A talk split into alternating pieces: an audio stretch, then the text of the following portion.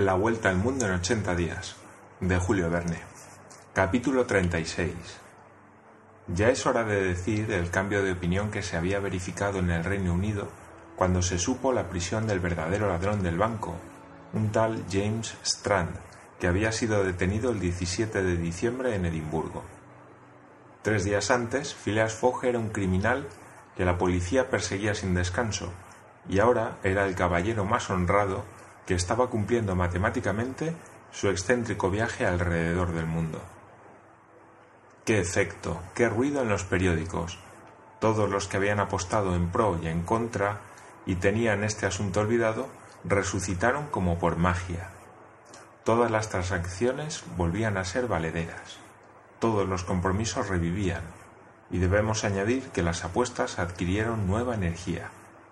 El nombre de Phileas Fogg volvió a cotizarse de nuevo como un valor en alza. Los cinco colegas del Yeleman del Reform Club pasaron esos tres días con cierta inquietud, puesto que volvía a aparecer ese Phileas Fogg que ya estaba olvidado. ¿Dónde estaría entonces? El 17 de diciembre, día en que fue preso James Strand, hacía 76 días que Phileas Fogg había partido y no se tenían noticias suyas. ¿Habría perecido? ¿Habría acaso renunciado a la lucha o prosiguió su marcha según el itinerario convenido?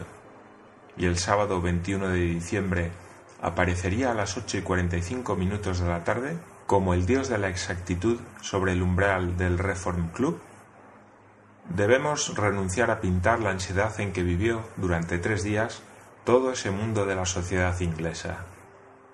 Se expidieron despachos a América, a Asia, para adquirir noticias de Phileas Fogg. Se envió a observar de mañana y de tarde la casa de Savile Row. Nada. La misma policía no sabía lo que había sido del detective Fix, que se había, con tan mala fortuna, lanzado tras de equivocada pista, lo cual no impidió que las apuestas se empeñasen de nuevo en vasta escala. Phileas Fogg llegaba, cual si fuera caballo de carrera, a la última vuelta. Ya no se cotizaba a uno por ciento, sino por veinte, por diez, por cinco, y el viejo paralítico Lord Albert Marale lo tomaba a la par. Por eso, el sábado por la noche había gran concurso en el Pall Mall y calles inmediatas. Parecía un inmenso agrupamiento de corredores establecidos en permanencia en las cercanías del Reform Club. La circulación estaba impedida. Se discutía, se disputaba, se voceaba la cotización de Phileas Fogg, como la de los fondos ingleses. Los polizontes podían apenas contener al pueblo, y a medida que avanzaba la hora en que debía llegar Phileas Fogg, la emoción adquiría proporciones inverosímiles. Aquella noche los cinco colegas del Yeleman estaban reunidos, nueve horas hacía, en el salón del Reform Club. Los dos banqueros, John Sullivan y Samuel Fallentin, el ingeniero Andrew Stewart, Walterio Ralph, administrador del Banco de Inglaterra, el cervecero Thomas Flanagan, todos aguardaban con ansiedad. En el momento en el que el reloj del gran salón señaló las ocho y veinticinco, Andrew Stuart, levantándose, dijo Señores, dentro de veinte minutos el plazo convenido con Mr. Fogg habrá expirado. ¿A qué hora llegó el último tren de Liverpool? preguntó Thomas Flanagan. A las siete y veintitrés, respondió Walterio Ralph, y el tren siguiente no llega hasta las doce y diez. Pues bien, señores, repuso Andrew Stuart, si Phileas Fogg hubiese llegado en el tren de las siete y veintitrés, ya estaría aquí. Podemos, pues, considerar la apuesta como ganada. Aguardemos y no decidamos, respondió Samuel Fallentin. Ya sabéis que nuestro colega es un excéntrico de primer orden. Su exactitud en todo es bien conocida. Nunca llega tarde ni temprano, y no me sorprendería verlo aparecer aquí en el último momento. Pues yo, dijo Andrew Stuart, tan nervioso como siempre, lo vería y no lo creería. En efecto, repuso Thomas Flanagan, el proyecto de Phileas Fogg era insensato. Cualquiera que fuese su exactitud, no podía impedir atrasos inevitables, y una pérdida de dos o tres días basta para comprometer su viaje. Observaréis además, añadió John Sullivan, que no hemos recibido noticia ninguna de nuestro colega, y sin embargo no faltan alambres telegráficos por su camino. Ha perdido, señores, repuso Andrew Stuart. Ha perdido sin remedio. Ya sabéis que el China, único vapor de Nueva York que ha podido tomar para llegar a Liverpool a tiempo, ha llegado ayer. Ahora bien, aquí está la lista de los pasajeros, publicada por la Shipping Gazette, y no figura entre ellos Phileas Fogg.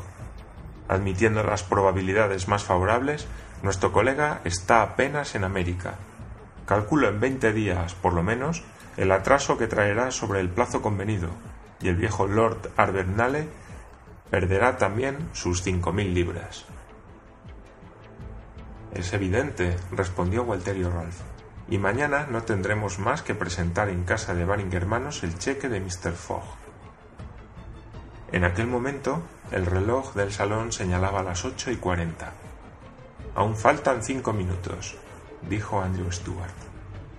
Los cinco colegas se miraban. Hubiera podido creerse que los latidos de sus corazones experimentaban cierta aceleración, porque al fin la partida era fuerte, pero lo quisieron disimular, porque a propuesta de Samuel Valentín tomaron asiento en una mesa de juego.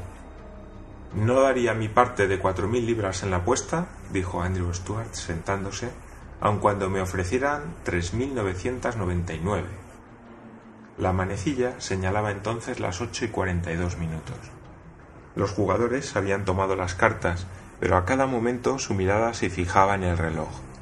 Se puede asegurar que cualquiera que fuese su seguridad, nunca les habían parecido tan largos los minutos. Las ocho y cuarenta y tres, dijo Thomas Flanagan, cortando la baraja que le presentaba Walterio Ralph. Hubo un momento de silencio. El vasto salón del club estaba tranquilo, pero afuera se oía la algazara de la muchedumbre, dominada algunas veces por agudos gritos. El péndulo batía los segundos con seguridad matemática. Cada jugador podía contar con las divisiones sexagesimales que herían su oído. Las ocho y cuarenta y cuatro, dijo John Sullivan, con una voz que descubría una emoción involuntaria. Un minuto nada más y la apuesta estaba ganada. Andrew Stuart y sus compañeros ya no jugaban, habían abandonado las cartas y contaban los segundos. A los 40 segundos, nada.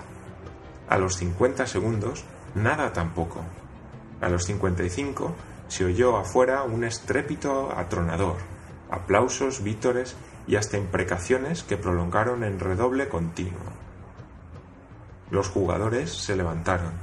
A los 57 segundos, la puerta del salón se abrió, y no había batido el péndulo los 60 segundos cuando Phileas Fogg aparecía seguido de una multitud delirante que había forzado la puerta del club y con voz calmosa dijo Aquí estoy, señores.